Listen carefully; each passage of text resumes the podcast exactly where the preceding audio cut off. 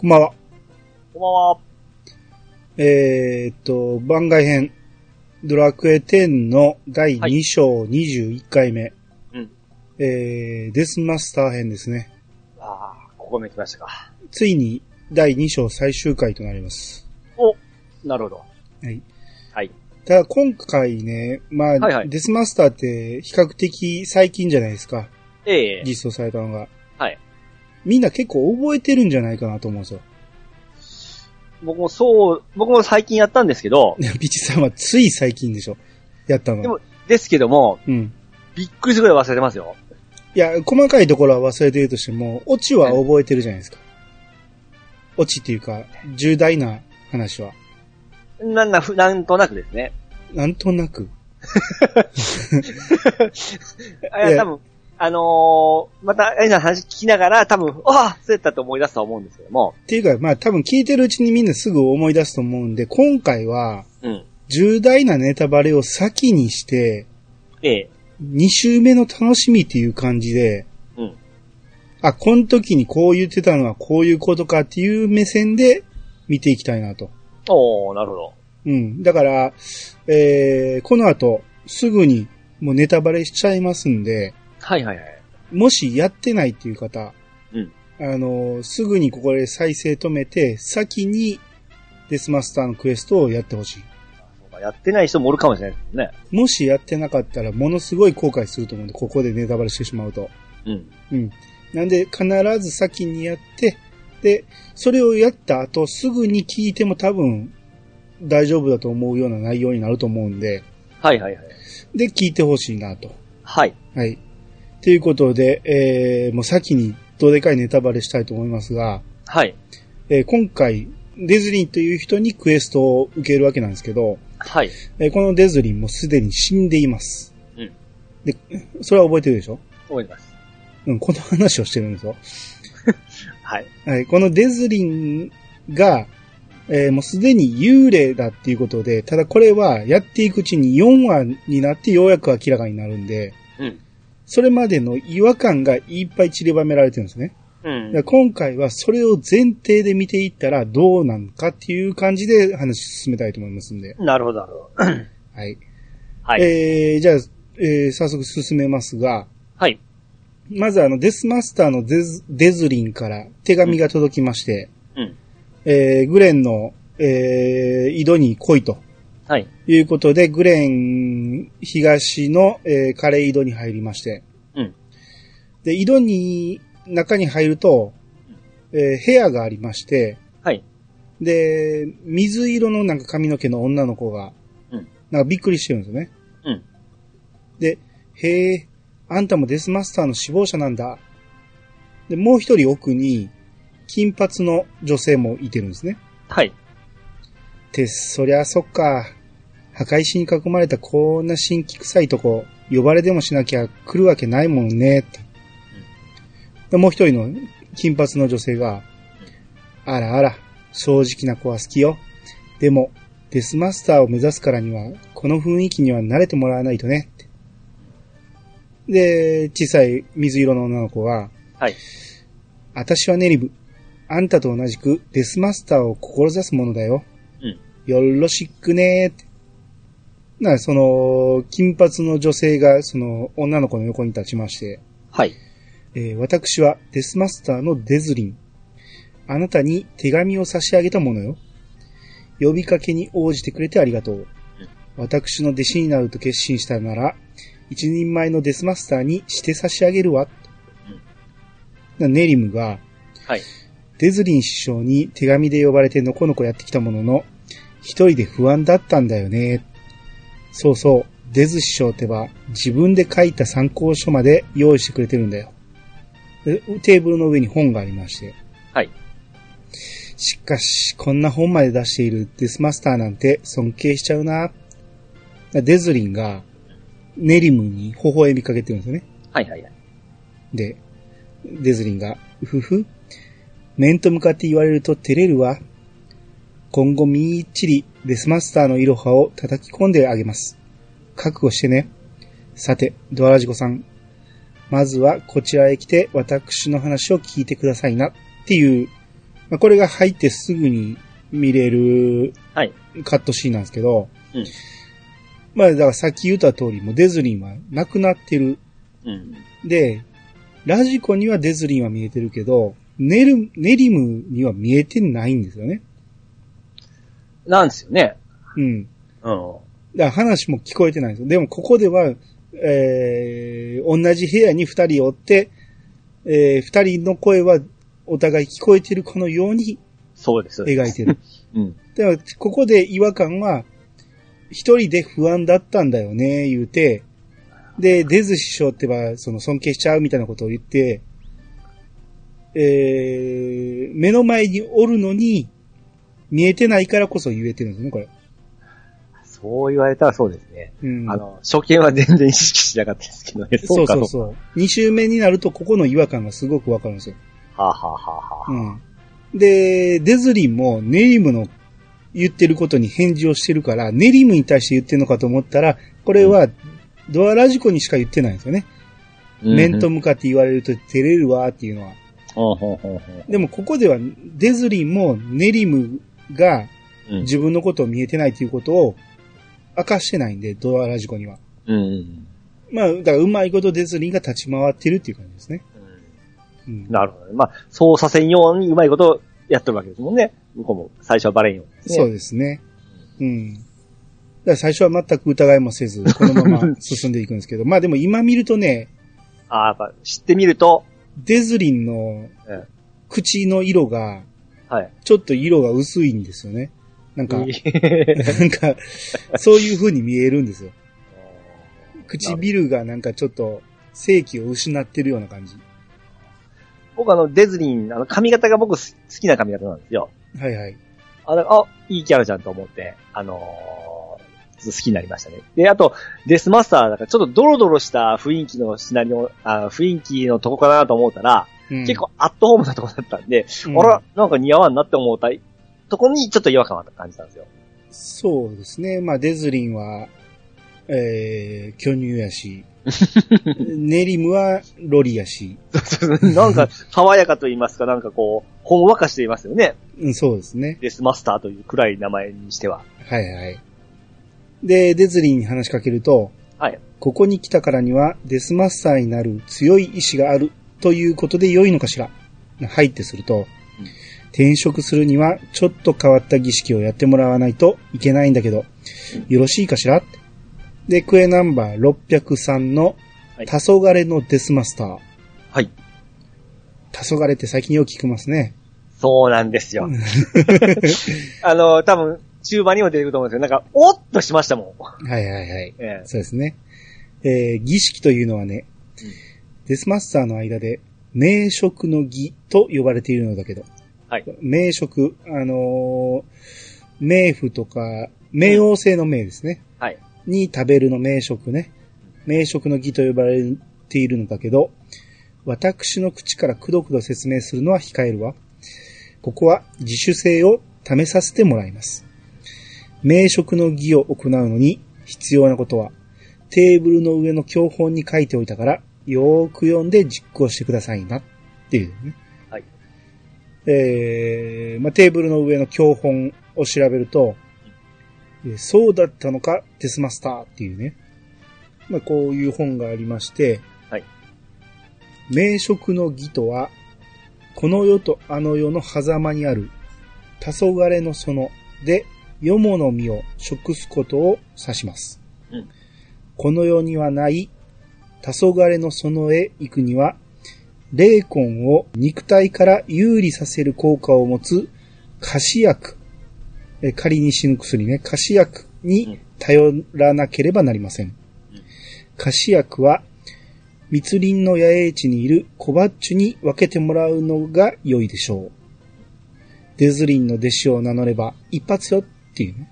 はい。まあこれは教本なんですけど、うん。ネリムの話からするとうん、これはもう出版した本なんですよね。出版した本にこんなね、デスマスターになるための、要はこれ読んだら誰だっていけちゃうわけじゃないですか。うん。まあまあ、デズリンの弟子を名乗らんと分けてもらえへんのですけど、このええ歌詞役を。うんでもこれは、明らかに公のところに書く文章ではないと思うんですよね。うん。っていうことは、後にわかりますけど、はい。ネリムのため、あとはこの後に来るドアラジコのために書いた一冊だけの本かなっていう気もするんですよね。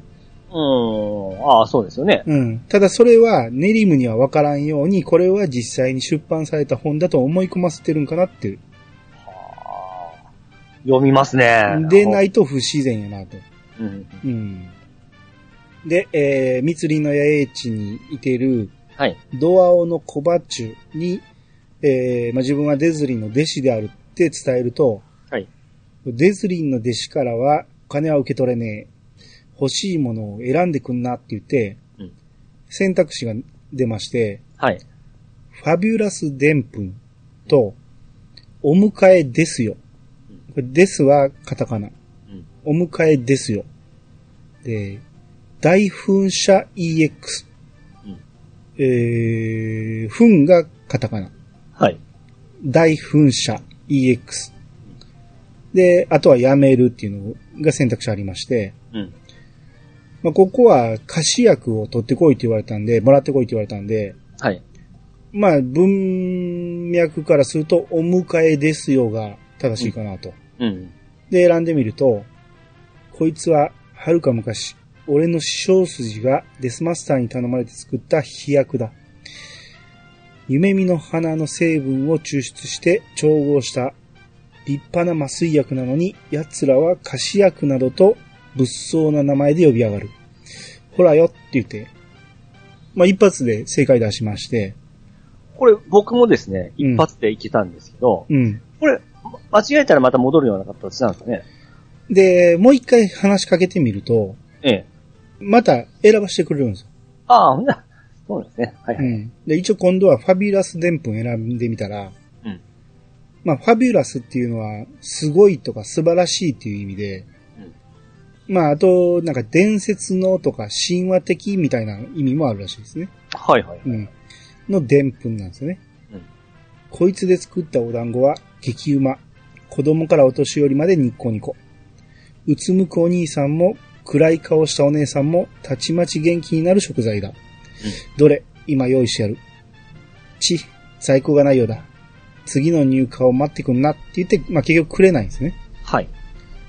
で、そのまま、また選択肢を選ばされるんで、えー次は大噴射 EX うん。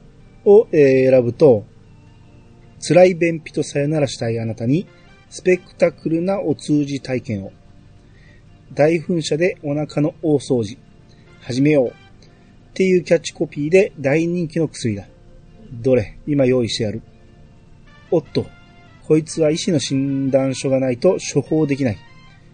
えー今日のとこは諦めてくんな。っていうことで、うんまあ結局何もくれないんですよね、他は。ああ、そうなんですね。ほうん。で、もう一回お迎えですよ選んだら2個目くれるんかなと思って、ええ選んだら、もう持ってるだろ。欲張ると過剰摂取になるぜ。欲しいなら手元のやつを使ってからにしなっていうことで。うん。まあ、結局2回目はもうやめるで、せん、やめるを選択せんとずっと続く感じですね。なるほどね。はい。うん。ちなみにこの、お迎えですよは、ええ。なんか、ただの麻酔薬なんですね。おーここの説明では。はいはいはい。麻酔薬なのにデスマスターが勝手に菓子薬言うて物騒な名前をつけたって。うんうん。うん。まあ寝てるだけなんやけど、まあまあなんか霊感があればそっちに行けるってことなんですよね。あははは。うん。で、デズリンとこ戻って、はい。あら、お薬のお名前が違っていた。菓子薬ではなくお迎えですよ。うふ、えー、小バッチさんたら相変わらず変な名前つけるのがお好きなのね。あの人は以前資料から助けてあげたことを未だに感謝してくれている義理がたい人。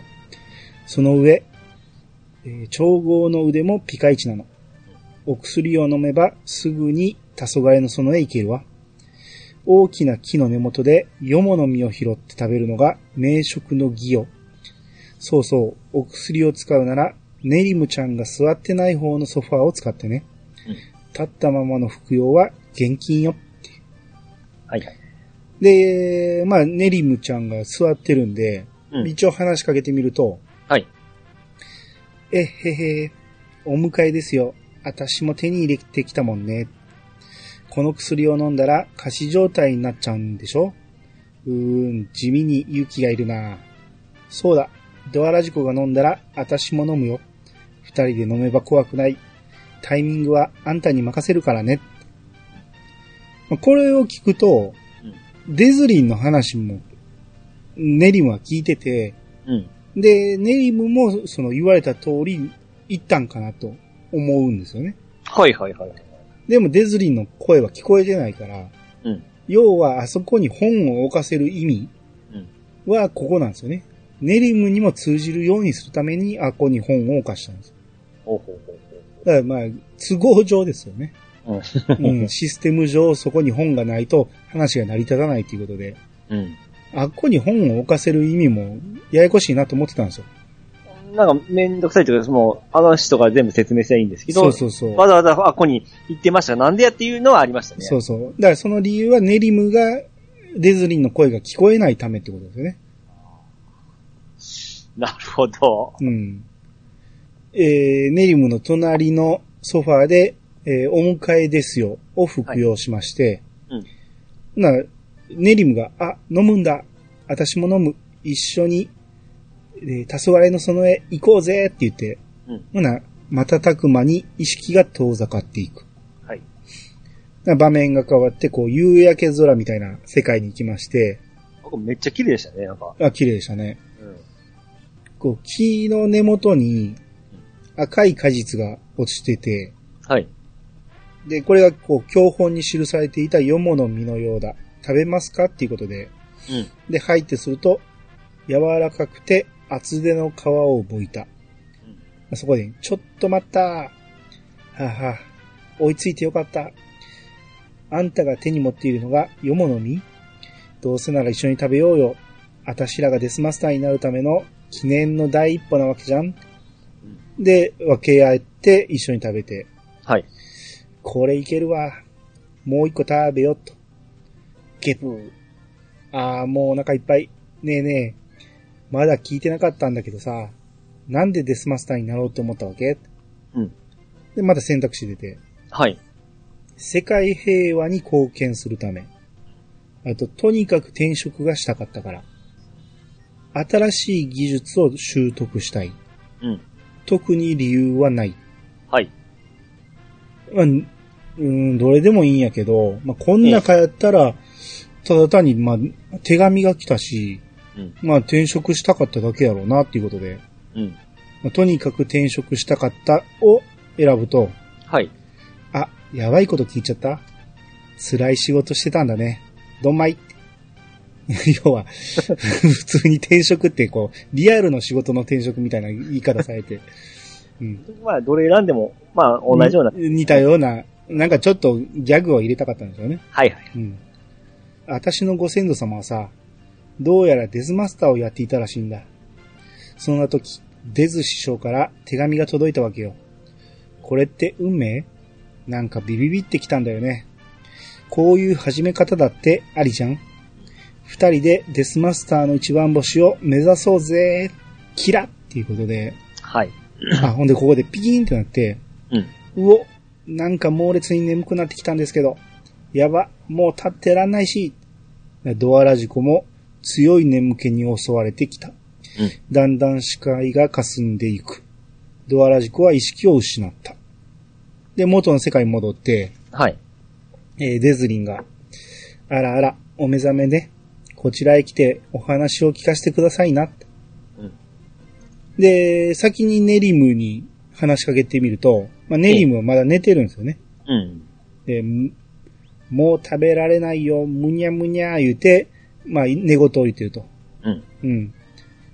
ででも話し終わると、ええ。目を開けるんですよね、そこで。ほうほうほう。うん。あ、起きたんやと思って。でもまあ、あの、話し終わってもまだ寝転んだままなんで。うん。で、デズリンに、えー、こうネリムと一緒にこう食べてきたことを話すと、はい。まあ、花丸よ。自主性を試させてもらったのは、何事にも好奇心を持って当たるべしという私の心情を学んで欲しかったからです。うん。あなたならこの先デスマスターとしてきちんとお仕事をこなしていけるわ。あの儀式はこの世ならざる世界へ通じるため、霊感を高める目的で行っているの。うん。で、ここでデスマスターに転職できるようになった。はい。えー603の黄昏のデスマスターをクリア。焦点できずにいる哀れな霊魂の声に耳を傾け、望みを叶える。それがデスマスターの使命なのです。転職してきたら、ぜひ机の上の椅子に置いてあるピンク色の本に目を通すのよ。っていうことで。うん。まあ、これがようやく転職クエストですね。うん。うん。長いことかかりましたけど。そうかな。そこでまた本読んでねって言われてますもんね。まあまあ、そっからはデスマスターの説明が書いてあるだけで。うん。で、えー、まあ転職してきて、はい。デズリンに話しかけると、えー、まあクエナンバー604の怪我された扇を受けまして、はい。で、デスマスターのクエストが、資料探偵デスマスターっていうタイトルですね。うん。うん。デスマスターの仕事は、この世に未練を残し、死んでいった者たちの依頼に応えること。今のあなたなら、霊魂の姿を目にし、その声に耳を傾けることができるはず。早速ですが、依頼人の方においで願いましょう。な、半透明の小学が現れて、はい。キャルさん、いらっしゃいってうん。な、キャルが、ふん、本当に値が見えてるのかい？あそうよ。なんと言っても私の一番弟子なんだもの。あどいつもこいつも、値のことを無視しやがるからうん、くさくさしてたんだ。そこの眠りこげてるやつみたいに、さって。あまあ、ネリムちゃんがソファで寝寝てるんですけど、はい。まあ、さっきのままそのままずっと寝っぱなしなんですよね。うん。えー、まあ、これがデスマスターと一般人の違いってやつなのかね。依頼の話に移ろうか。うん。あたいはさ、ここのそばにある墓地に葬られたんだけど、ご覧の通り幽霊としてさまよっている。心残りがあるせいで現世に縛られて、いつまでも昇天できなくてね。それをあんたに解決してほしいんだ。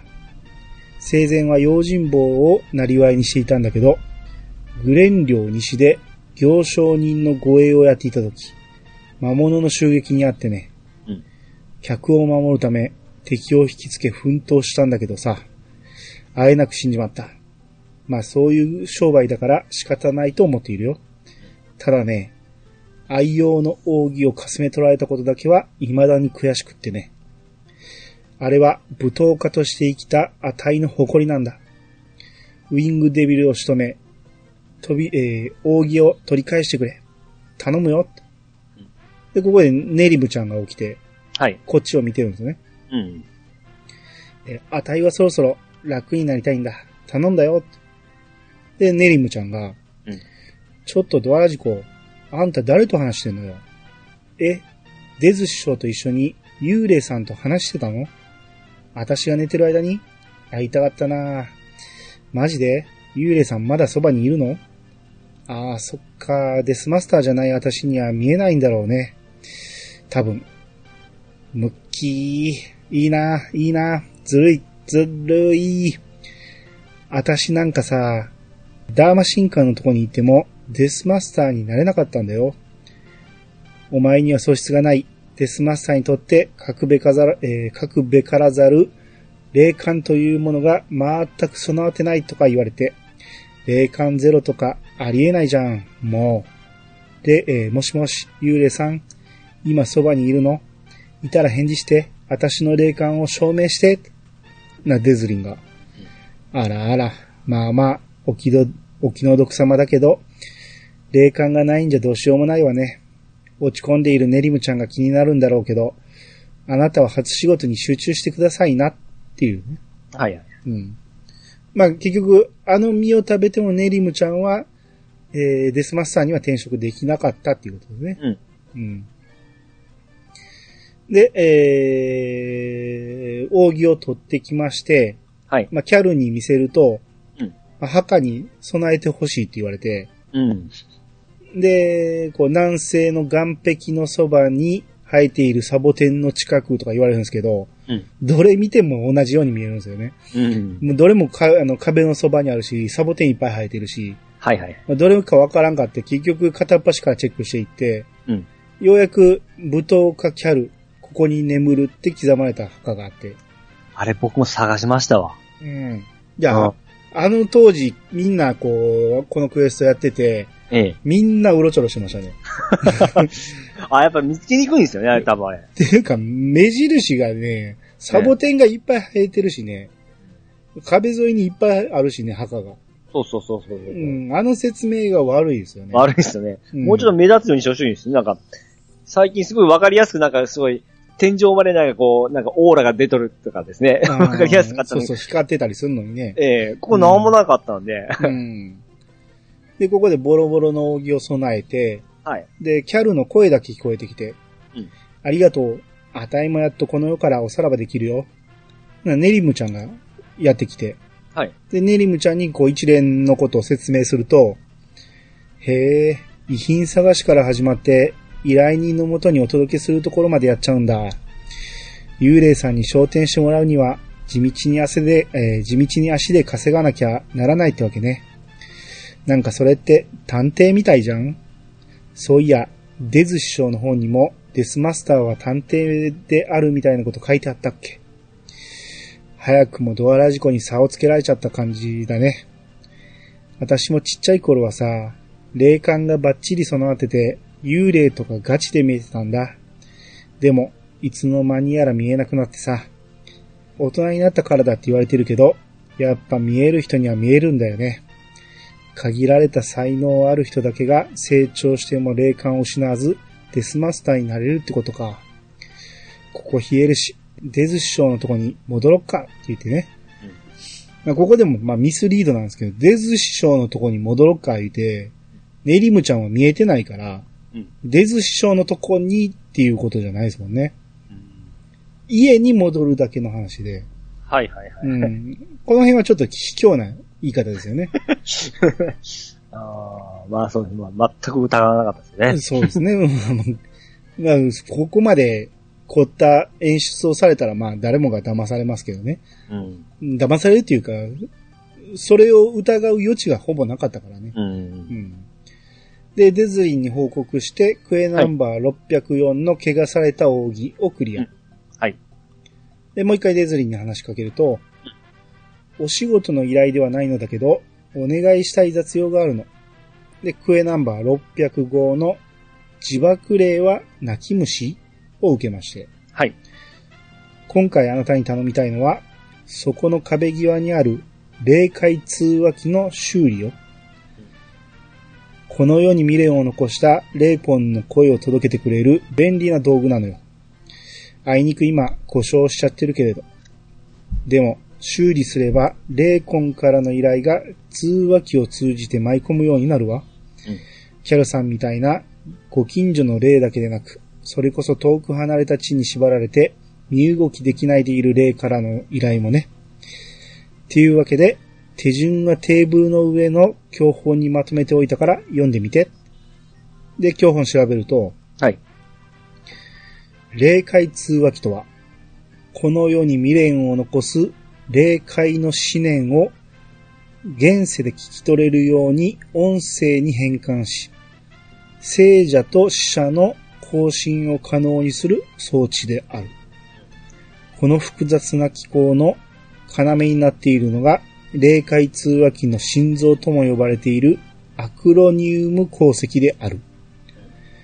通話機の故障は大抵アクロニウム鉱石を新品に交換すれば解決するほ。えらい簡単や。えー青白い光を放つこの鉱石は宝飾品に使われることも多く、原産地はドアチャッカ大陸のアクロニア鉱山である。まあ、ここに行けってことですね。はいはい。どこですか？あの、あれですよ。ドア、ドワーフの最初の街ですよ。なんていう街？アグラに。おおすごいですね。さっき言ってませんでしたっけ？いや、言ってないですよ。アクロニウム鉱石って言ったわけです。アクロニウムでアグラニが出てきたんですよ。あ そうなんや。俺これさっぱりわからんかって、ええ。調べてみたら、あアグラニの地下にあるのがそうなんやと思って。ほうほうほう。うん。で、まあ、取ってきまして、はい。えー通話機にセットすると、うん通話機から、シクシク、シクシク。ここは寒い。こんな場所に縛られなきゃならないなんて、もう嫌だよ。シクシク。誰か聞いているのかい？はいってすると、ああ、この声が届くなんて、天は僕を見放さなかった。いや、見放されたから死んでしまったのか。くすん。聞いているなら、どうか助けてよ。通りすがりの怪しい奴に殺されてしまい、僕の魂は昇天できずにいるんだ。しかも、ここから身動き一つできない。ああ、僕の亡骸が朽ちていく様子を眺めることしかできないなんて。うう。これを聞いている君、どうか僕の亡骸を弔って、場所は、場所は、うー、どこだろう、ショックで思い出せない。遠くにトゲトゲした岩の城が見えるけど、ああ、そうか、ここはガートラント領だ。あとは目の前に川が流れているな。川と鉄道の高架橋が交差しているあたりだよ。な、デズリンが。うん今のはレイコンからの依頼よ。弔い方を教えるからちょっとこっちにいらしてくださいな。で、まあ、さっきにネリムちゃんに話しかけてみて、はい。なら、まあ、通話機からの声が聞こえてたみたいなんですね。うん。ネリムちゃんにもね。で、この霊界体験が初めてだ、みたいなことで、うんまあ、喜んでたんですね。はい。うん。で、えー、デズリンに話しかけると、うんこの亡骸に、えー、魔法の聖水を使って清めて、うん仕草の祈るをやると、弔えるっていうことを聞きまして、はい。で、現地行きまして、亡骸見つけて調べると、うんえー、魔法の聖水を振りかけて、えー、祈りをすると。あれすぐ見つかりましたっけ？えすぐ見つかりました。だってあの、ガートラント領で川と高架の、川と鉄道の高架の下って言ってみるから。あ、そこまで言ってますね。はいはい。え、探したんですか？ちょっと探したような記憶まあ、明らかでしたよ。ええ、難しいな、思いながら、ここは。高架が分かってなかったとか？いやいや、そんなことないですけど。うん。はい。ちょっとだけ探しましはい。た。はい。えー、亡骸から人玉が出てきまして、はい。これで昇天できます。なら、そこにネリムちゃんが来るんですね。うん。ええ仕事しているデスマスターを見たくて追いかけてきちゃった。あー、でも一足遅かったみたい。私もお祈りくらいしていくかって言って祈り始めるんですね。うん。な人玉が、見ず知らずの僕なんかのためにありがとうございます。しくしく。こちらが見えてないようなので、直接お礼を言えなくて心苦しい。このまま昇天する無礼をお許しくださいって言って昇天していくんですね。えーネリムちゃんがラジコに、ユーレさん、私にも感謝してくれたの、通話機の声は聞こえたんだけど、生の声はダメみたいね。でもくじけない。私のご先祖様はデスマスターなんだもん。私の霊感はきっとまだ眠っているだけ。でそこに火の玉みたいなのが2つ現れて、はいはい。で、それがモンスターになりまして、うんただネリムちゃんは見えてないんで気づかないんですね。うん。でそのモンスターが、うん。外れ、外れ、継承者にあらず、継承者にあらず、これより帰還、これより帰還って言って消えるんですね。はい。で、もう一匹残ってて、それがネリムちゃんのことじろじろ見てるんですね。うん。で、なんか急にサイレンみたいに光り出して、うん。継承者を発見、継承者を発見。まあネリムが、何が起こっているの？なモンスターがそれで消えまして、うん。変なお化けが私に向かって継承者？継承、継承、遺産の継承とか？実は私には本当の両親がいて、とてつもない額の遺産があって、いやー、ないわ。考えてもしゃあないし、デズ師匠ん家に帰ろっか。っていうことで、はいはい。で、デズリンに話、えーデズリンに報告すると、うん。えー報告ありがとう。それにしても、君が悪いわ。なんだかわからないけど、これからは気をつけて活動しましょうね。うん。で、クエナンバー605の自爆霊は泣き虫をクリア。はい。うん。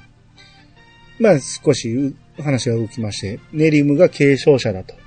そうです。ああ、これ、これ、いつものその、落ちこぼれ、まあ、落ちこぼれよ、落ちこぼれがやっぱりすげえやつになるパターンかって思いましたけどね。あまあまあ、そうですね。ええいつものパターンですよね。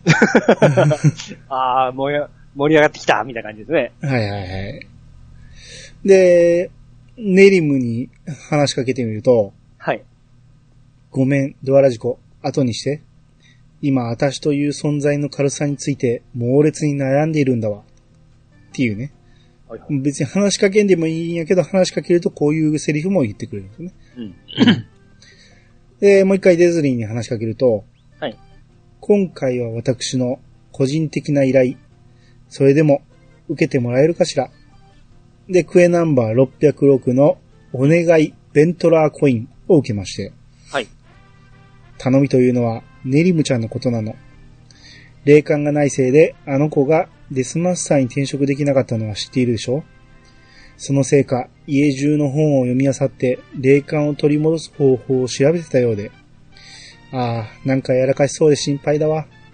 そこで無茶しないようそばで見守ってほしいの。まずはネリムちゃんの話を聞いてあげて。まあ、要はデズリンは直接話せないんで、ネリムにね。うん。何も伝えれないっていう。ただこの時点ではやってる方は気づかないんで。そうなんですよね。うん。うん。でも間接的になるのかな思いながら。そうですよね。うん。うん。で、ネリムちゃんに話しかけると、はい。うーん、どうにかして霊感を取り戻したとするでしょ？それでデスマスターになれたとして、あたし、やっていけるのかな？どう思う？っていう。うん。で、選択肢が出て、はい。夢を諦めるな。で、才能がない。で遊び人に向いている。まあ、この三つやと、一応この条件として、ええ。この霊感を取り戻せたとしてっていう。で、しかもデスマスターになったとして、私やっていけるのかなっていうねんから、それは霊感がありゃできるやろ。っていうことで、頑張れっていう意味を込めて、夢を諦めるな、を選んだんですね。はいはい。な、え私励まされてる？いや、やめろよ。不意打ちの優しさは卑怯じゃんよ。言って。いや、自分がふ、話振ってんねんから、不意打ちもクソもないやろうと思うんやけど、はいはいはい。あんがとね、ドアラジコ。へへ。そうだ。とうとうね、私の霊感を取り戻す方法を見つけたんだ。うんグレン城下町にコインやゴンガロっていう商人がいて、その人が持っているだけで霊感を高めるコインを売ってくれるんだって。うんその名も、ベントラーコイン。でもね、コインはデスマスター専用の道具らしくって、私には、ほら、売ってもらえそうにないじゃんだから、買ってきてもらいたいの。お金は後で払うからさ、お願い。特別な品だから、ゴンガロさんにチャットで、ベントラーって言わないと売ってくれないんだって。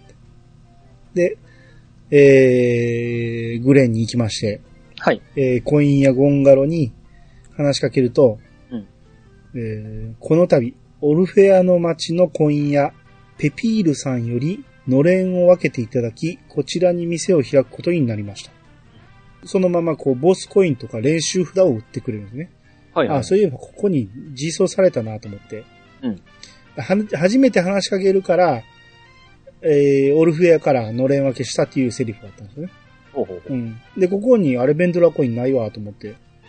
ああ、そうですよ。白茶で叫ばなあかんねやと思って。うん。で、ベントラーって、えー打つと、おう、今のが空耳でなければ、あなたはベントラーと言いましたよね。密かに人気上昇中の幸運を呼ぶコイン、ベントラーコインをお求めなのですね。極秘の製法で運気を封じ込めることに成功したベントラーコインは、持っているだけで幸運を招き寄せるのです。え、霊感を高めるですって？霊感ではなく、運気を高めるための幸せグッズです。何やら口コミで誤った情報が広まっているようですね。うーん。ここは一つ。あなたのような拡散力がありそうなお客様に正しい情報を広めていただかなくては。試供品として一つ差し上げますので、運気上昇を実感されたなら、ぜひともご家族、ご友人にお勧めしてください。で、ベントラーコインを手に入れた。はい。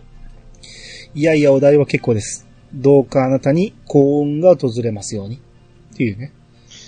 笑うセールスマンみたいですね。まあ、はまあ、もっと怪しい感じですけどね。普通に、その、何、幸運の、えー、コインだからよく雑誌の後ろ、裏に載ってるようなやつでしょ？あの、運気アップ。これで彼女できましたみたいなやつでしょ？うん宝くじが当たったとか、そういはいう類のもんやと思うんですけど、ええ。うん。まあまあでも、ただでくれるっていうあたりは、うん、良心的やなと思うんですよね。ほんまに。に効力があるからってことでしょうけど。うん。ちなみにベントラーっていう言葉ね、ええ。なんやろこれ聞いたことあるなと思って調べてみたら、ベント、そうですね。車かなんかななかったでしたっけ？車はベントレまた一文字近いが、はい、すいません。どうぞどうぞ。ー。あの、ベントラーっていうのは調べてみたら、えあの、なんか UFO を呼ぶ言葉らしいんですよ。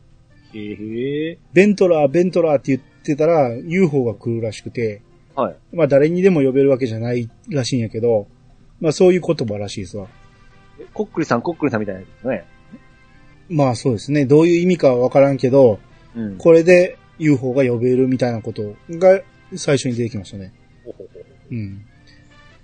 で、えー、ネリムにコインを渡すと、うんで、いくらだった？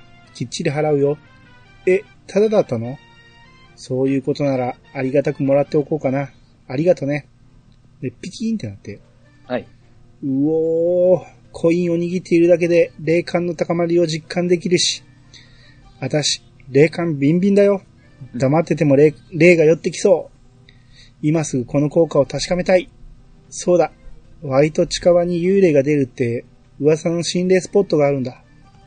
バグレア教会跡地って廃墟なんだけどね。なんでもそこには、おーって不気味にうめき声を上げる神父の霊が出るんだって。えー私は見たことがないんだけど、今なら見えそうじゃん？一緒に行こうよって。えーまあ、現地のオッド神父のとこに行くんですけど、はい、まあ、はい。結局ネリムは何も見えなくて、うん。まあ、落ち込みまして。はい。で、それまでのいきさつをデズリンには報告すると、うんかわいそうだけど、霊感がない以上、デスマスターになる夢は諦めてもらうほかないの。時間はかかるかもしれないけど、ネリムちゃんも辛い現実を受け入れて、次の一歩を踏み出せるようになるはず。で、ここでザーザーザーって音が鳴って、うん。えー、こう、霊界通話機に話しかけてみると、はい。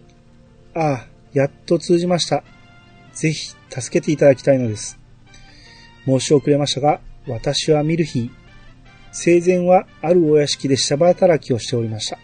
旦那様は大層な資産家で。私はその後取り息子であるルベンとあろうことか恋落ち、駆け落ちの約束を交わしたのです。人気のない場所でこっそり待ち合わせ、二人で新天地へ旅立とうと誓いました。うんああ、なのに、なのに、私は暴漢に襲われ、命を奪われてしまった。きっと、私をよく思わない旦那様が、金で雇った追手に違いないわ。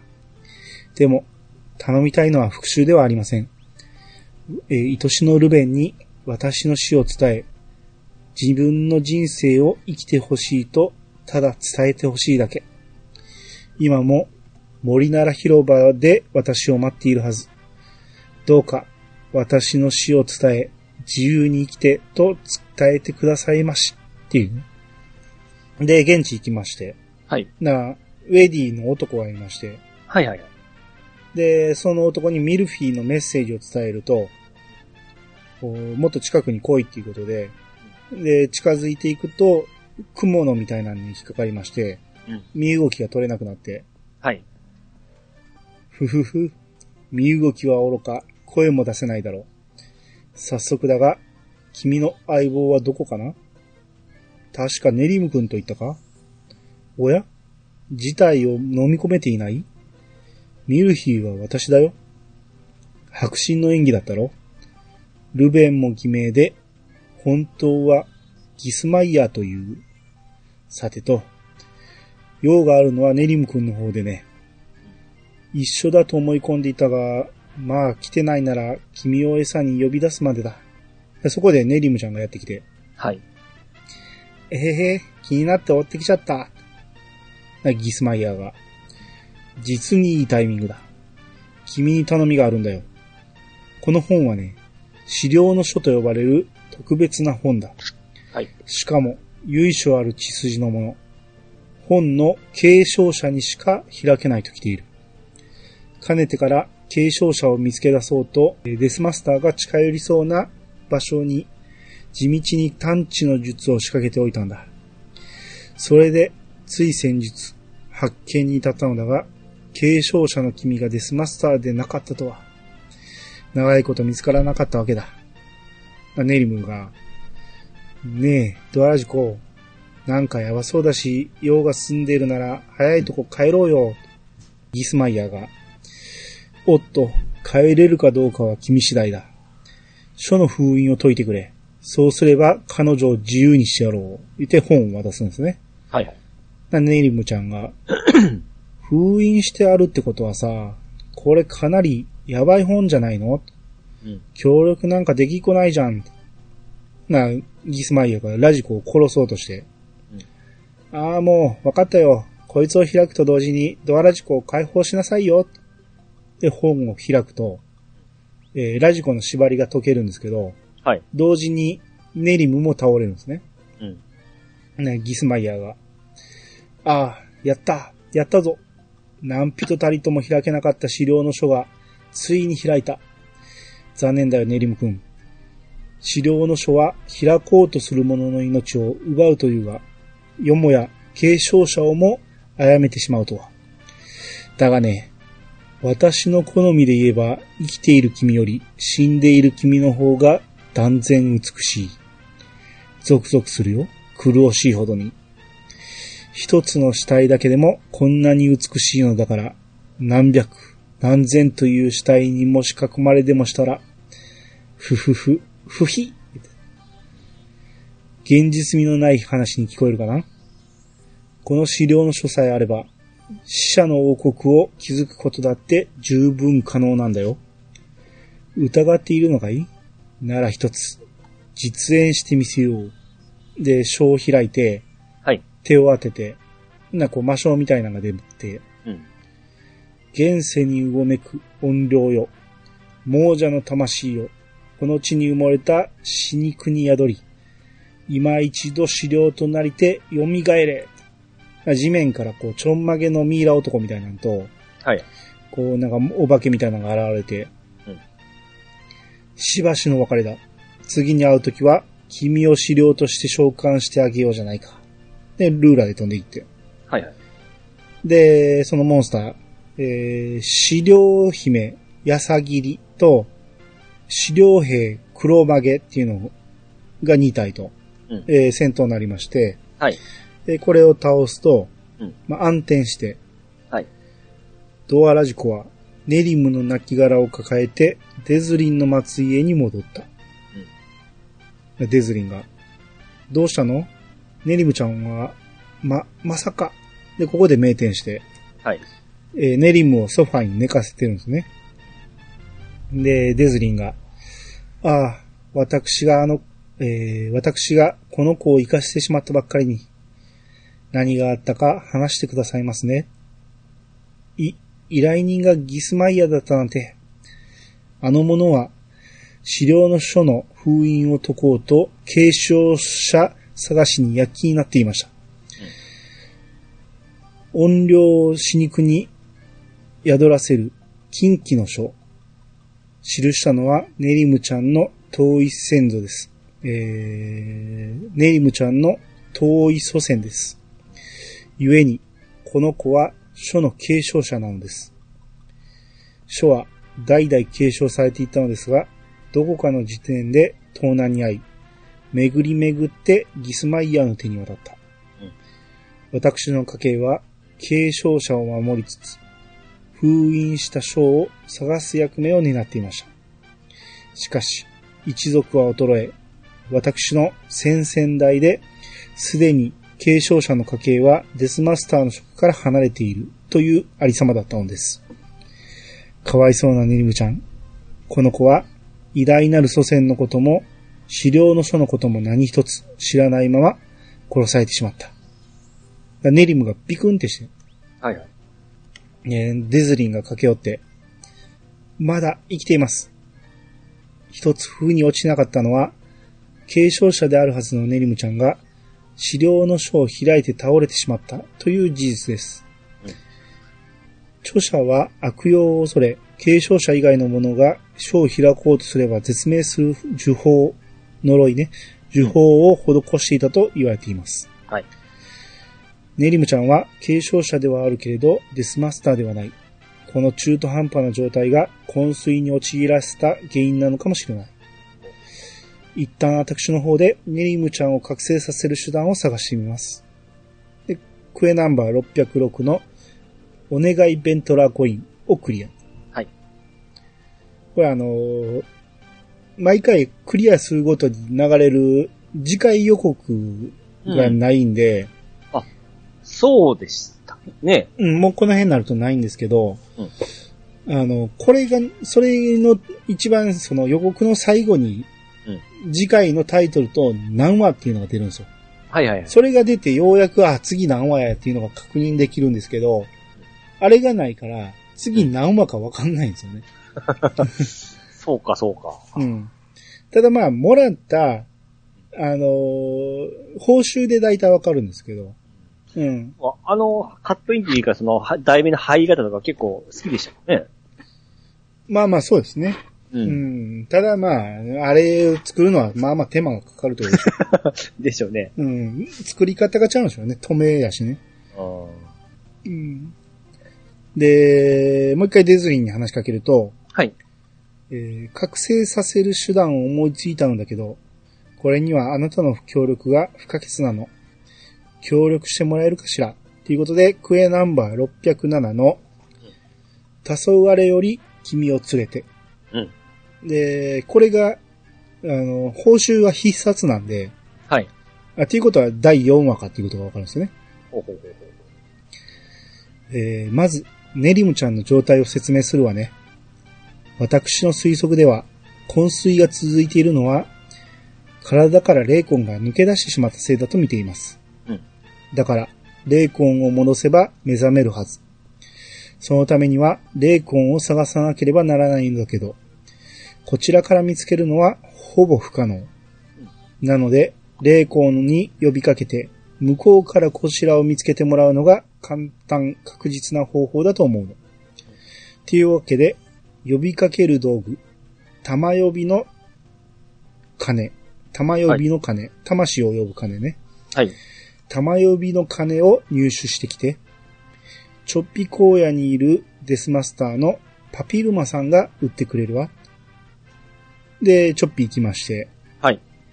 えー、パピルマンに話しかけると、うんひひひ、毎度あり。89万3000ゴールドでやんす。でピキーンってして、あれま、売り切れでやんした。こりゃ失礼。お客様をぬか喜びさせちまったでやんす。せめてもの償いに、えー、元となる材料をお分けしやしょう。うんいやいや、お代はいりやせん。うんで、白銀の、えー白金かな？白金の金を受け取った。はい。えー怨念を封じ込めると、あら不思議、玉呼びの金の出来上がりでやーす。怨念を封じ込めるには、特技、呪詛を使ってからボストロールを倒す。簡単でやしょう、で、えー、なんかこの近くなら、まあ、チョッピの北西にいてると。はい。うん。で、もっと数が多い方が良かったらバース大森林に行けと。うん。っていうことなんですけど、はい。まあこんな時期も、あの、クエストやってる人おらんので、うん奪い合いにもならんと思って、チョッピーの北西を探してみたんですね。はいはい。一匹も見つからないんですよ。めっちゃ探したけど。うん。ええ。あれってなんか間違いかなと思って、でも全然見つからなくて。で、まあもう時間も迫ってきて、もうこの日は終了させたんですね。はいはい。うん。で、後日、えーインして、うんで、もうチョッピーはもう数少ないということで、おるのが分かっているバース大森林はい。に行きまして、うんで、そこでボストロール、まあいっぱいいてるんで倒していくんですね。うん。で、倒しても倒しても全然落とさないんですよ。うん。あれ？と思って。でも間違えたかなと思ってもちゃんとあの、ターゲットの、うんあの、ピキンっていうのは出るんで、うん間違えてないなと思って、で、数も数えながら38匹倒して、うんまだか思って、うんなんか間違えてるんかなと思って、メモを見てみたら、ええ。特技、呪詛を使ってから言って書いてるわと思って、よくあるパターンじゃないですか。めっちゃ時間かかりましたよ、これ。まあ、日を明けると忘れたんでしょうね。そうそう。うん。ほんで、39匹目、もう一発でゲットしましたよ。はい。うんまあでもここでやりながらめっちゃ懐かしかったですけどね、この、ここでボストロール倒すの。ああ、その人が多かったわけですか、当時は。じゃなくて昔はよくはいはい。強かった。っていうより力の指輪を落とすのがボストロールやったんで、はいはい。力の指輪をレアドロを取るためにはい。めちゃめちゃ通ってましたから。そうなんですね。あれやったことないですか？僕はもうその辺はちょっとやってないですね。ああ、そう。ええ。当時は指輪といえば、これぐらいしか、なんかひらめきか、力の指輪ぐらいしかなかったんで、はいはいはい。うん、力の指輪で HP 上げるとか、力を上げるとか、はい。うん、何種類か作ってやってましたよ。なる頑張ったんですね。そうそうそう。うん、全くつけることもなくなりましたけど、うん、まああれはあれでいい思い出やなと思って。まあそうですね。それが大切ですから。うん。で、玉呼びの鐘が出来上がったんで、はい。えーデズリンに見せると、一つ忠告です。くれぐれもパピルマさんの口癖に影響されないでね。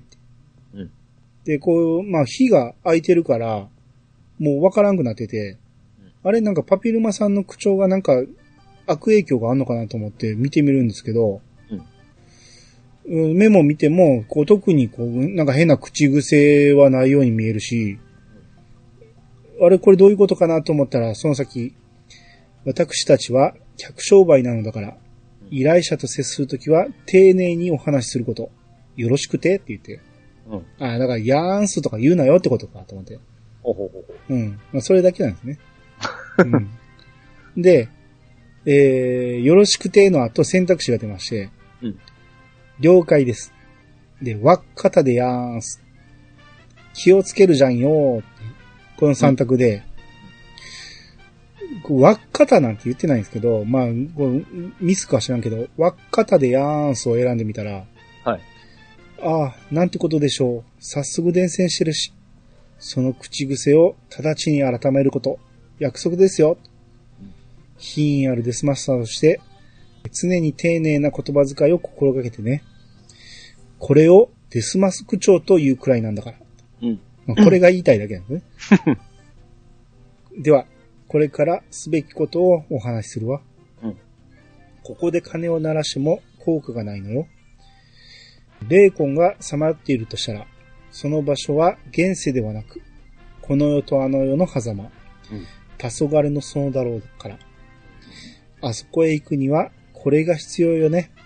で、お迎えですよ。を受け取ったんですね。うん。うん黄昏の園へ行き、はい。えー、よもの木のそばで鐘を鳴らすと、うんこう、半透明のネリムちゃんが現れて、うん。で、ん？なんだろう、この音って。あ実体化するんですね、ネリムちゃんがね。はい。ここ、黄昏の園じゃん。あたし、いつの間に？うん。そうだ、あの本を開いたら目の前が真っ暗になって、どうなったんだっけ？にしてもなんだろうこの音。鐘の音かな？で、ラジコを発見してはい。走り寄ってくるんですね。うん。あんたもあの変な本を開いて、ここへ飛ばされてきちゃったわけ？え、私だけ？昏睡状態？なんてこったい。びっくりだよ。今すぐ食しそうだよ。あ、でも、こっから脱出すれば、普通に目覚めそうじゃん？何にせよ、迎えに来てくれてありがとね。それとさ、ここ出たら、あのクソ野郎にお礼参りに行くから付き合って。絶対落とし前付けさせちゃる。え、ギスマイヤーって名前なの？誰であろうと許すわけにはいかないっしょ。ボッコボコにしてやる。んで、ネリムちゃんが目覚めて。はい。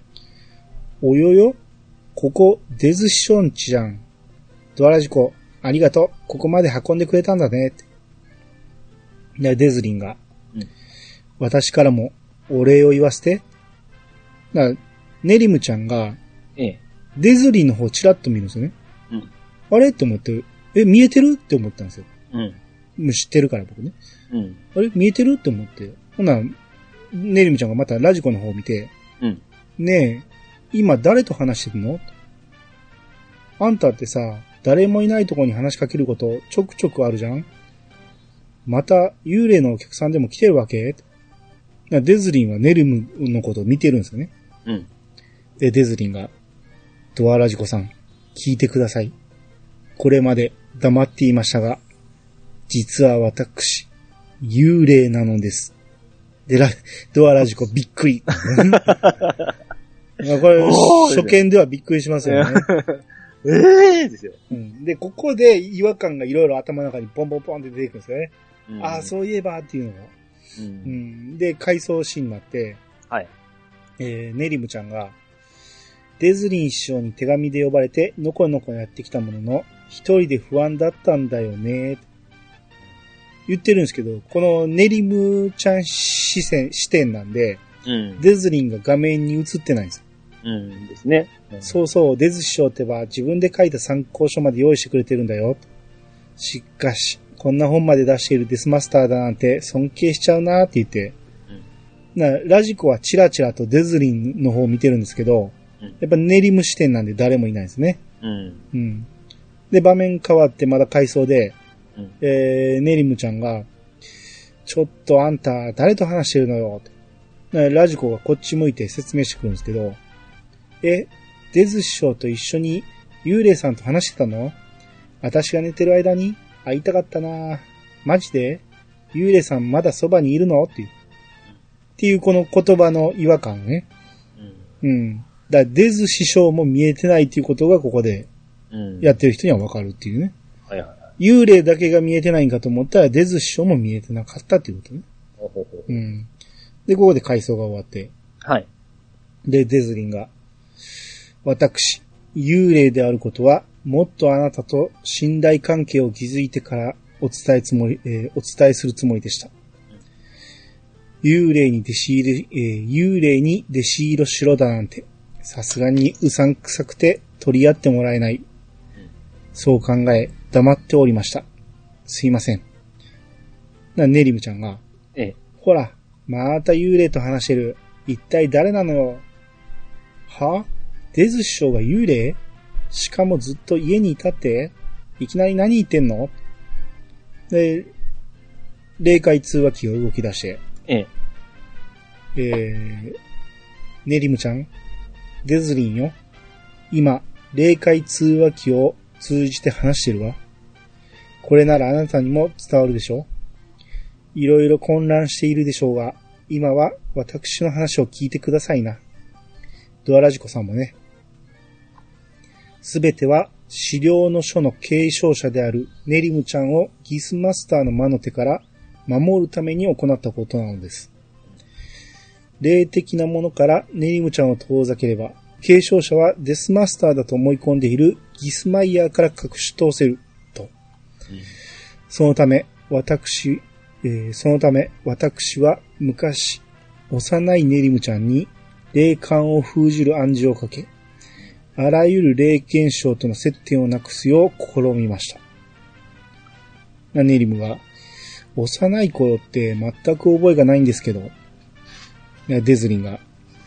当然です。それさえも忘れさせたのですから。しかし、暗示が薄れてきたため、再度かけ直す必要に迫られていました。はいはい。手紙でネイムちゃんを呼んだのは、私の目の届くところにおいて、あなたを保護する意味もあったのですよ。そして、ドアラジコさんを呼んだのは、訓練なしで私を認識できるほどの強い霊感を有している方だと知ったからです。修行次第では、えー修行次第では、生前の私以上のデスマスターになる可能性を秘めている。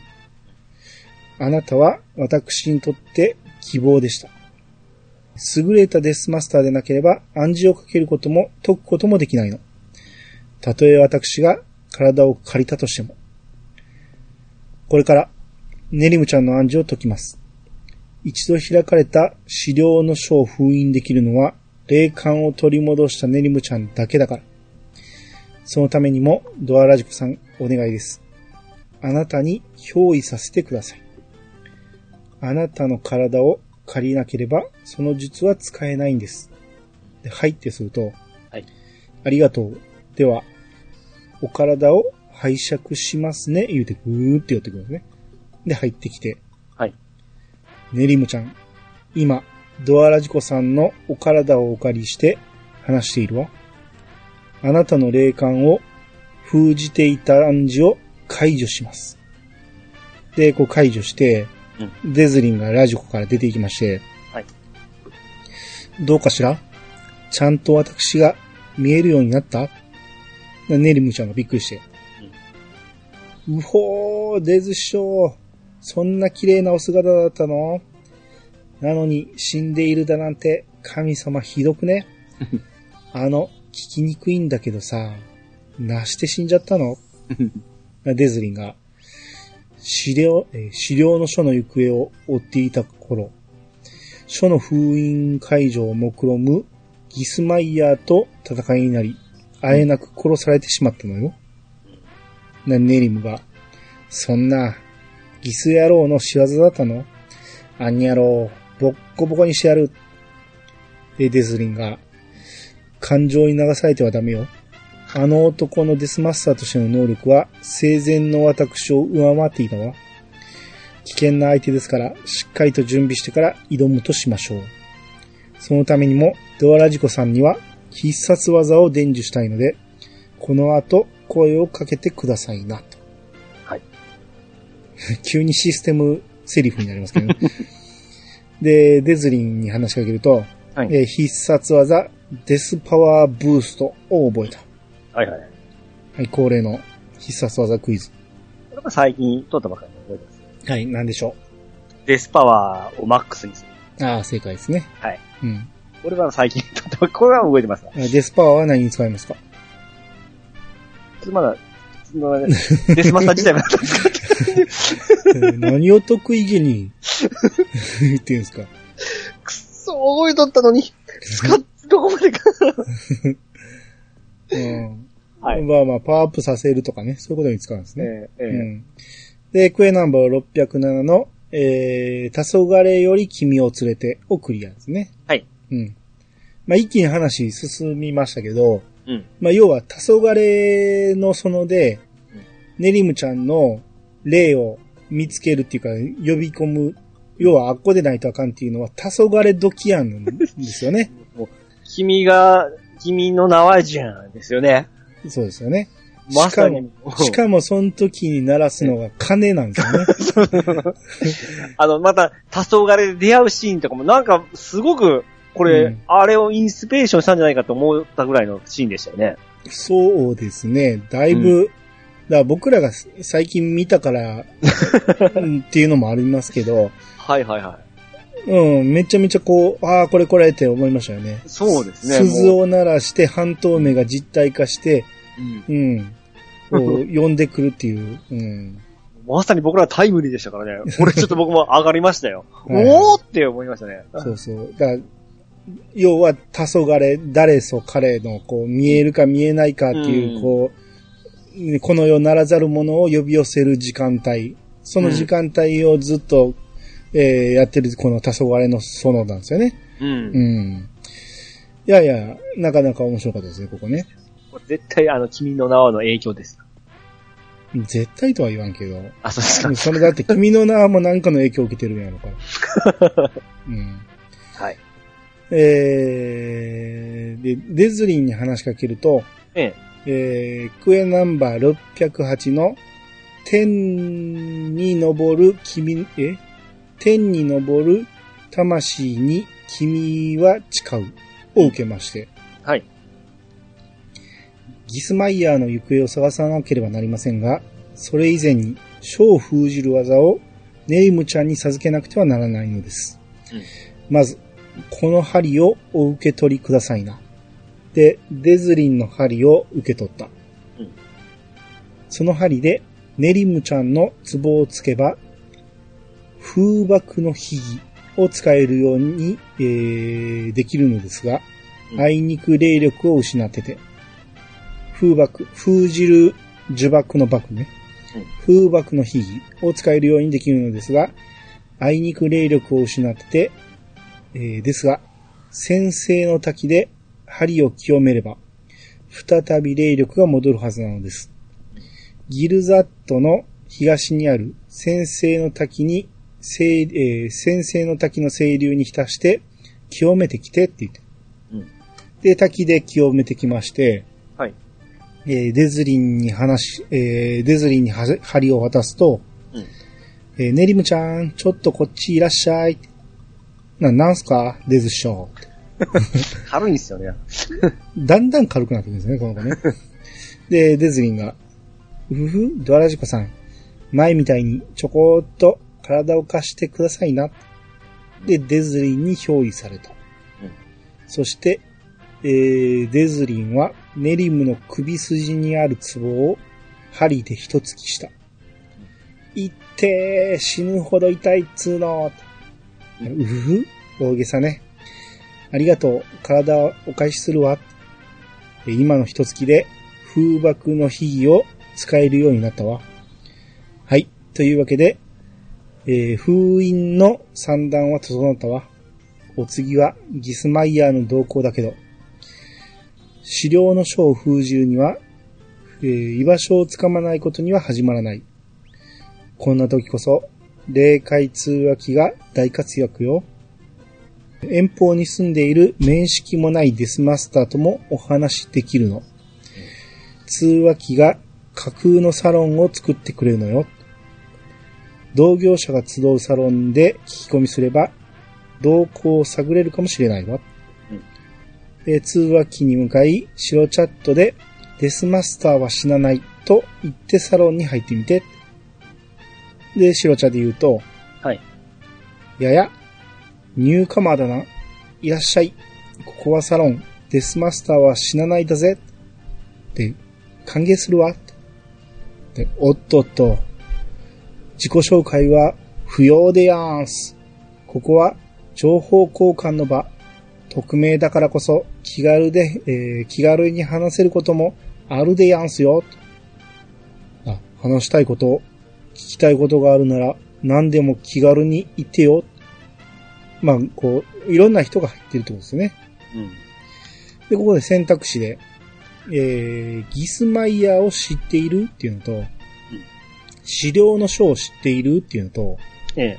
何か変わったことはっていうので、うん。これ、まあ、いきなりギスマイヤーのことを聞いたら、まあ、なんか、正解が出て他選べなさそうになるんで、はい。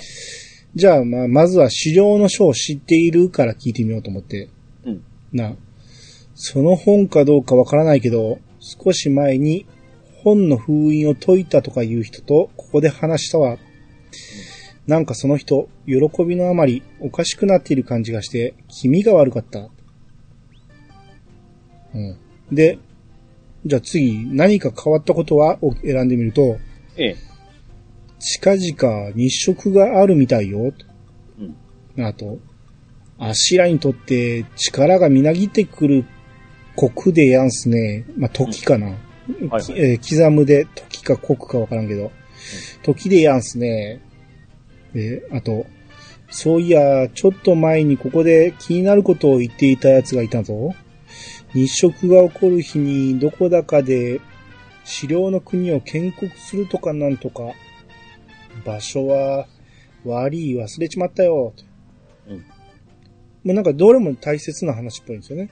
うん。うんで、最後にギスマイヤーを知っているを選んでみると、はい。噂なら聞いている。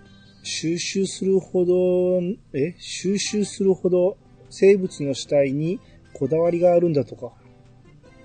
で、ちょっと前にネリムちゃんの死に顔はとってもプリチーだとか気色悪いこと抜かしてたでやんす。うん。でそこに、ご機嫌よう諸君って言うと。はい。ほんなら、違うやつが、いやいや、またニューカマーか、とか言って、ほんなら、ははん、今日は同業者諸君に耳寄りな情報を持ってきたのさ。近々起こる日食の時に、えー、の、ボロノス溶岩流のヘドロの沼地へ来たまえ。面白いショーをご覧に入れよう。君たちは歴史の目撃者となるんだ。うん。デズリンが。今の声、ギスマイヤーです。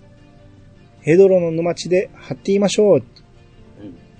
で、ボロヌス溶岩流に、はい。えー、まあ、ネリムちゃんと待ち合わせして、うんえー、まあ、そこまで行くと、えー、なんかデスマスターの衣装で、ネリムちゃんが登場するんですね。はいはい。へへー、どうどう、生かすでしょ？やば、緊張してきた。最悪死んじゃうかもうん。でも、私らデスマスターは死なないんだっけ？ん？あれ？こんなのどこで？って言って。でそこ回想シーンになって、はい。なんかデズリっぽ、デズリンっぽい人の後ろ姿が、うん。デスマスターは死なないのよな、で、ネリムの声で、うん。うっそだ、死なない人間なんているわけないじゃんって。で、こっち向くとやっぱりデズリンなんですね。はいはい。うふふ。私たちに死を乗り越える力があるのよ。ネリムが。じゃあ、私もデスマスターになる。な、ダメよ。だって、あなたの霊感を封じなければならないから。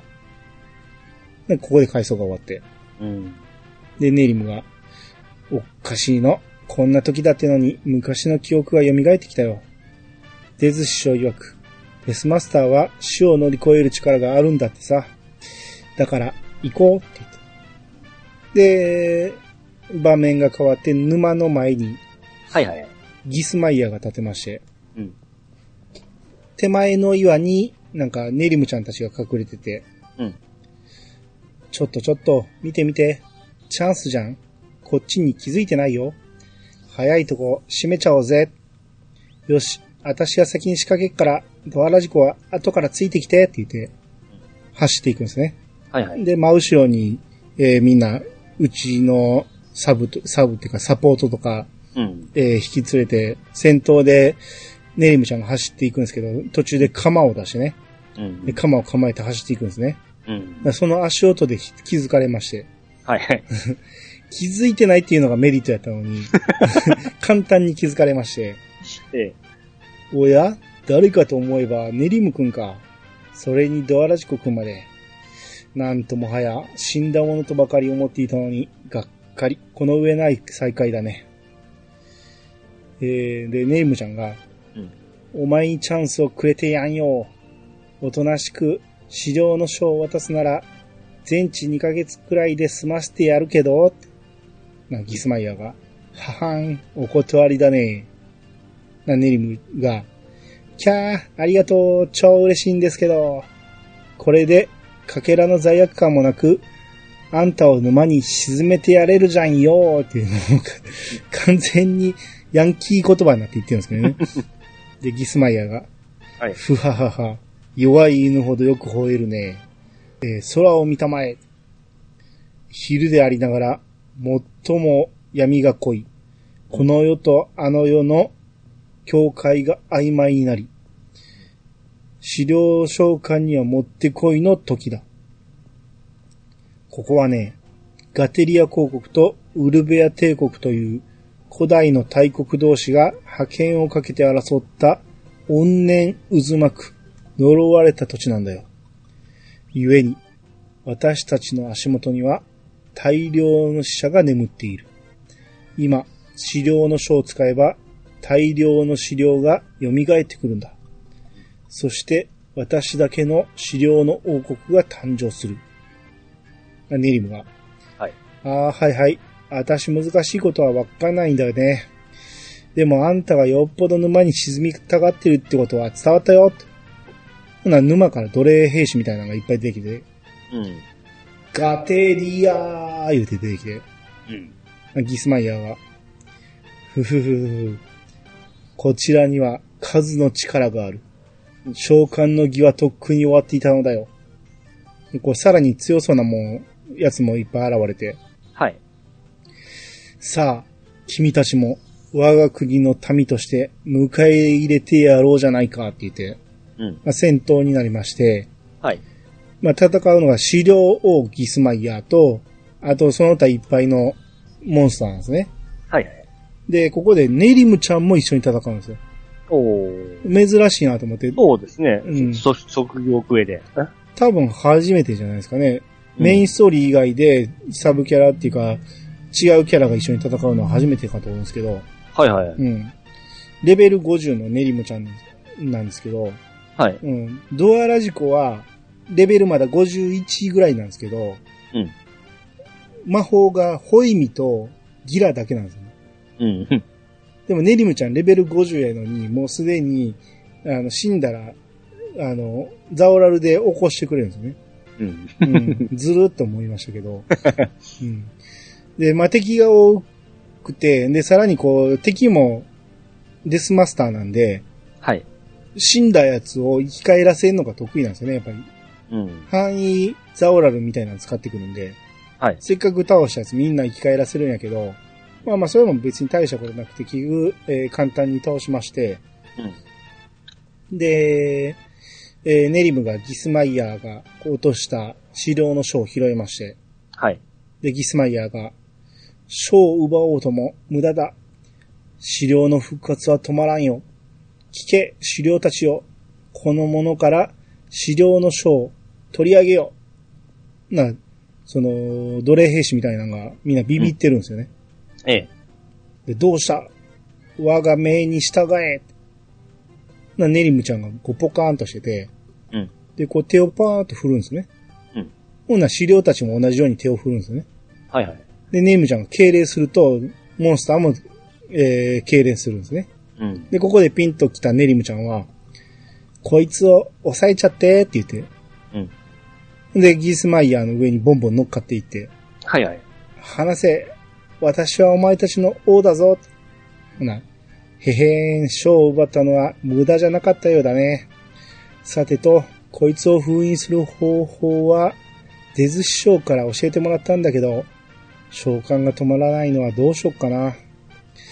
もう、考えてもわかんないし、とりあえず、後回し後回し。今はこいつの封印が先決だよね。とりゃあ、風爆。ほんなら、こう、書が元通り封印されまして。はい。やっべ、召喚止まってやんの。あたしがついてるじゃん。でも、この子たちは消えてくんないか。そうだ、ドアラジコ。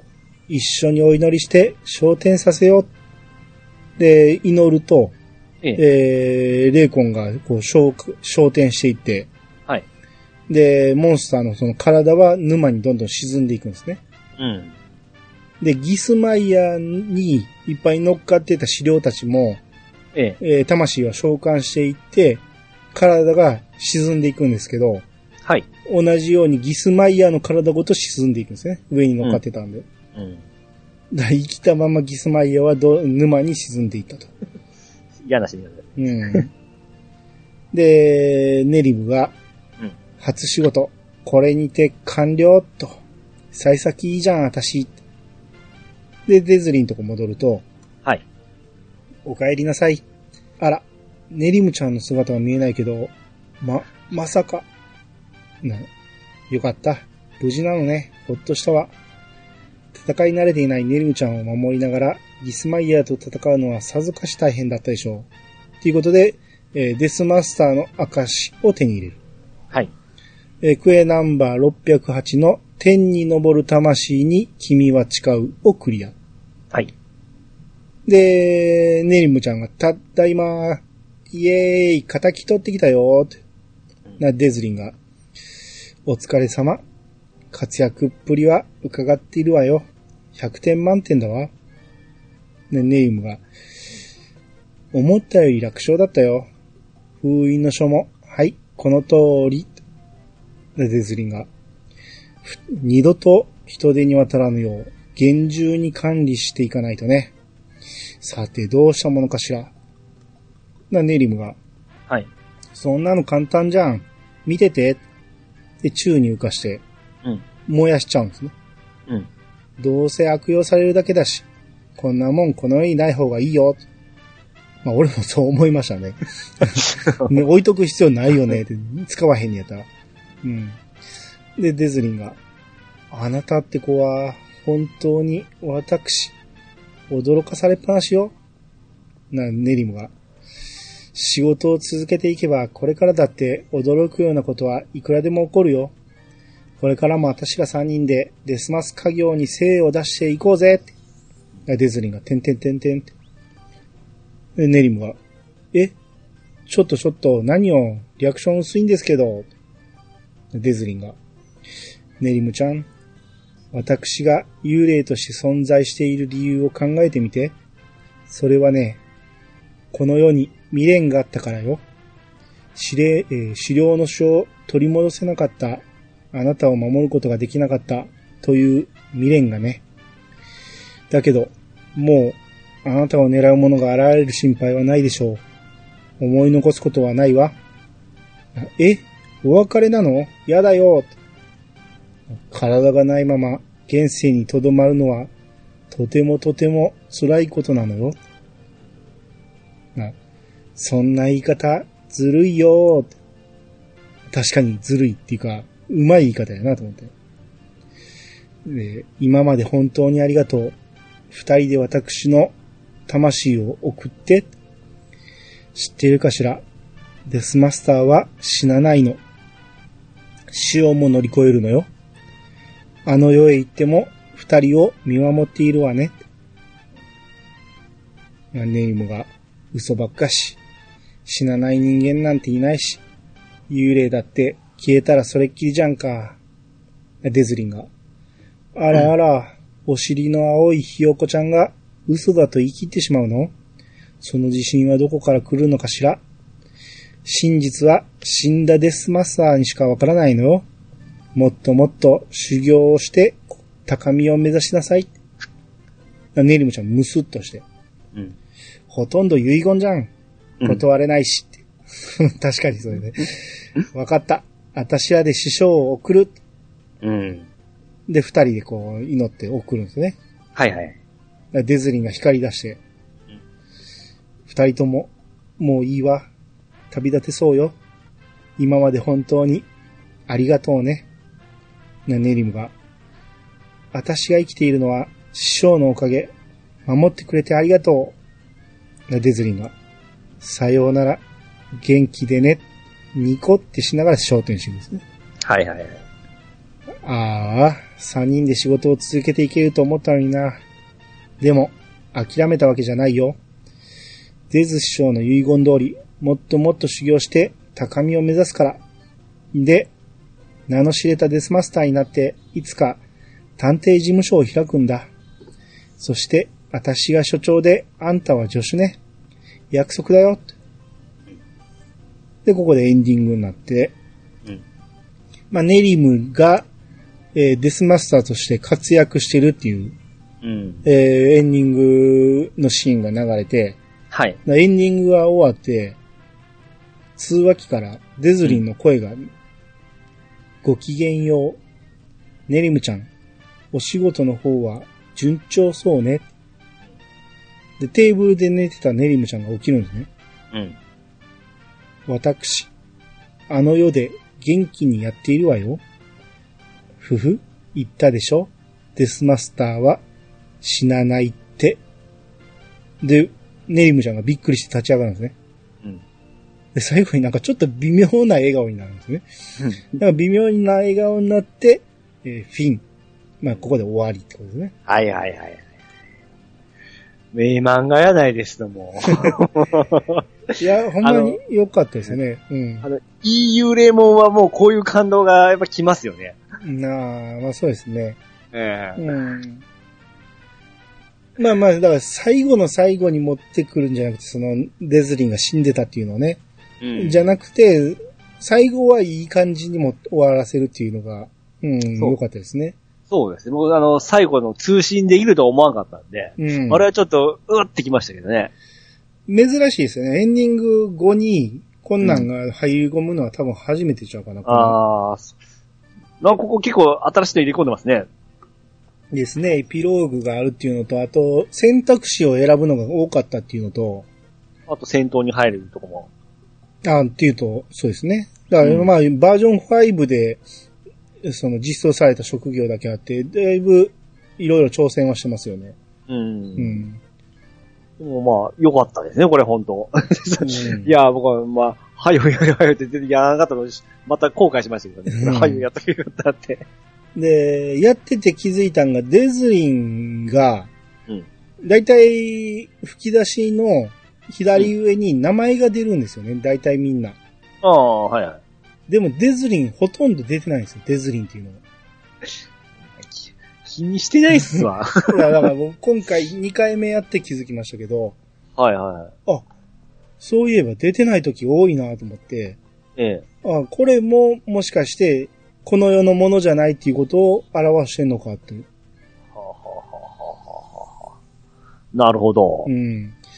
あと、不思議なんが、このデズリンの部屋に、ええ。ずっとファンファンっていう猫がおるんですよ。あ、そうです、そうです。はいはい。こいつもなんやねんって感じなんですけど、毎回話しかけたら、毎回、こう、ちょっといいこと言うんですよ。そう、英語で言うんですよ。うん。いちいちメモは取らんかったけど、ちょっといいこと言って、で、で、あの、ネイムちゃんが落ち込んだりすると、ネイムちゃんのフォローを入れたりしたり、だからその時の状況のすごいいい言葉を言ってくれるような感じなんですね。毎回毎回テキスト変えてくれてて、あ、意外と凝ってるなと思って、話しかけんでも話は進むけど、うん。話しかけたら話しかけたで面白いこと言うし、うん。で、こう人生を達観してるような感じなんですよね。そうなんですよ。で、デズリンのことをあの子って言うんですよ。ということは、はいはいデズリンよりも年上なんですよね。うん。ファンファンは何かが乗り移ってんのかなとか、あ、そこはわからんねわからないですね。なんかわからんけど、すっげえ意味ありげですよね。なんか裏設定ありそうですよね。あーですね。うん。その、デズリンの親とか、ネリムの祖先とか、なんか設定はあり,、ありありそうですよね。うん。うん。なんでずっとおるだけでですね、ないんですけどね。うん話しかけにはまあ何もわからんままですし。うん。ですね。あと、一番最初に職業クエ、あの、転職クエの時に、ええ。えー、黄昏の園行きますけど、うんまあそこで、よもの実っていうのを食べますけど、はいはい。まあ、このよもの実っていうのが多分、あの、キリスト教でいうところの、キリスト教っていうか、え聖書でいうところの、知恵の実っていうか、一般的にリンゴと思われてるやつですよね。え。うん、うん、多分それに近いと思うんですよ。うん。使い方としてはね。うん。うん。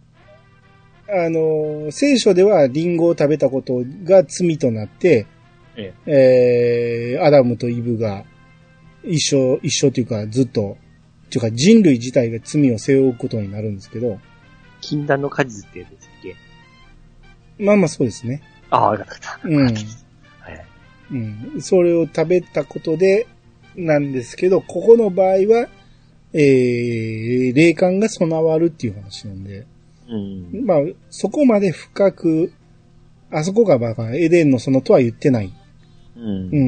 ん。どっちか言ったら、その、まあ、この世とあの世の境目であるっていうことの方が使い方は意識してたんかなとは思いますけど。うん。うん。ただ、よもの実をあの木の下で食べさせるっていうことは、えーそういうことかと、その、ちょっと聖書は意識してるのかなっていう。ほうほうん。そうですね。まあ、まあ、いろいろこう、あの、2回目にやって、うん。いろいろ気づくところがあって面白かったですね。こうん。うあ、ここでは、その、デズリンはずっと、ネリムちゃんのことを見てるけど、ネリムちゃんは一切デズリンのこと見てないんや、とかね。うんうんうん。交互に話してるけど、一方的な、んネリムちゃんの会話なんや、とかね。あそれ今、兄さんにそう言われて、なるほどと思いましたね。うん。2回目やってちょっと面白かったクエストですね。だから1回目を覚えてるうちに、やる方が面白いです。あれはこれ最初やった時って、もう君の名は見た後でしたよね。K。そうですね。その時も思いましたか？僕はもうほんまこれ君の名を見た、見てよかったなと思いましたもん。見てからこれやってよかったなと思ったんですよ。まあ、その時は思わなかったですね。あうですか。あれ見ずに多分先にやっとったら、多分あんま理解というかその、いや、理解はできますよ。別に君の名はがはい。あったから理解度が深まったってわけじゃないですよ。あ、これちょっと勉強もしたんで、あのピ、チさんはね。はい。だって、そ、それ以前に僕は黄昏時の語源は知ってましたから。あ、そうですか。はいはい。失礼いたしました。誰そう彼っていう言葉を知ってたから、はあ、はあはあはあうんは、それを知らんかったピッチさんが、あ、ここから来てるんやな、とか、思っただけで、ほんまタイムリーだったんで、すごく印象に残ってますね。はいはいはい。うん繋がったって思って。はいはいはい。うん。まあ、これを深く考えると、もしかしたら、こう、この辺いろいろ名前にも意味があるんかな。こう、デズリンとかもちょっと意味はわからんかったけど、うん。うーん、ネリムはもしかしたら眠りから来てんのか。でももうちょっと深い意味もありそうやし。ああ、僕もう、ただ眠りから、で、最初寝てましたんで、そこから来たんかなと思ったんですけど。ん、ね、でももうちょっとあるかもしれないし、ギスマイヤーとかもなんかから引っ張ってきそうな気はしてるんですけどね。うんうん。はい。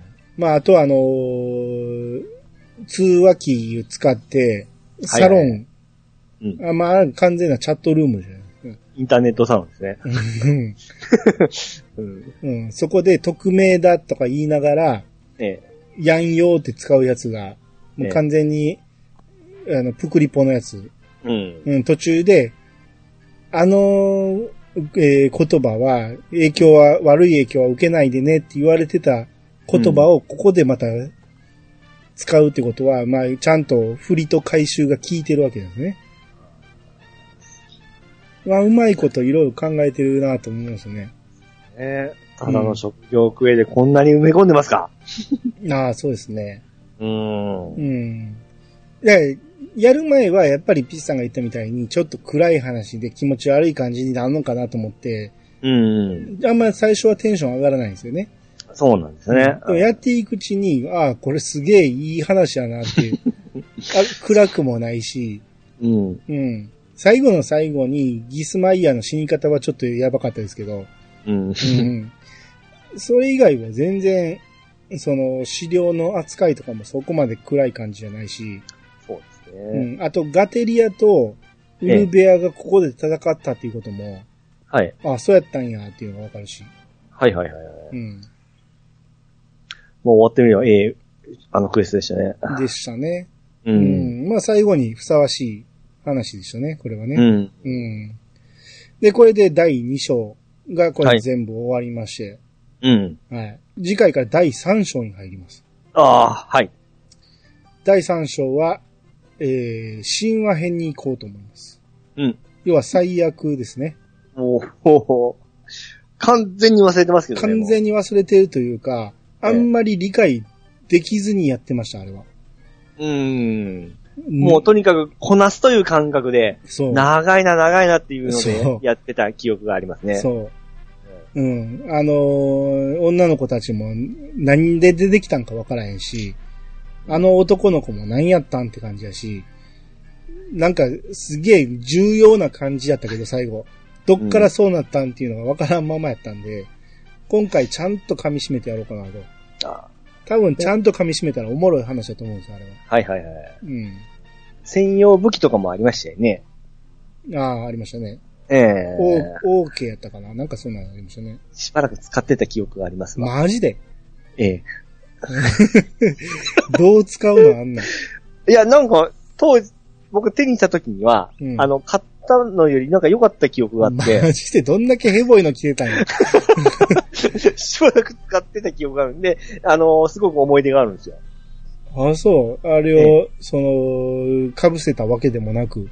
見た目もなんかかっこよくなかったでしたっけ？そうかな。あんまりかっこいいイメージはなかったっていうか、僕は、あのーうん、その、装備に被せる、何やったっけ、あれ？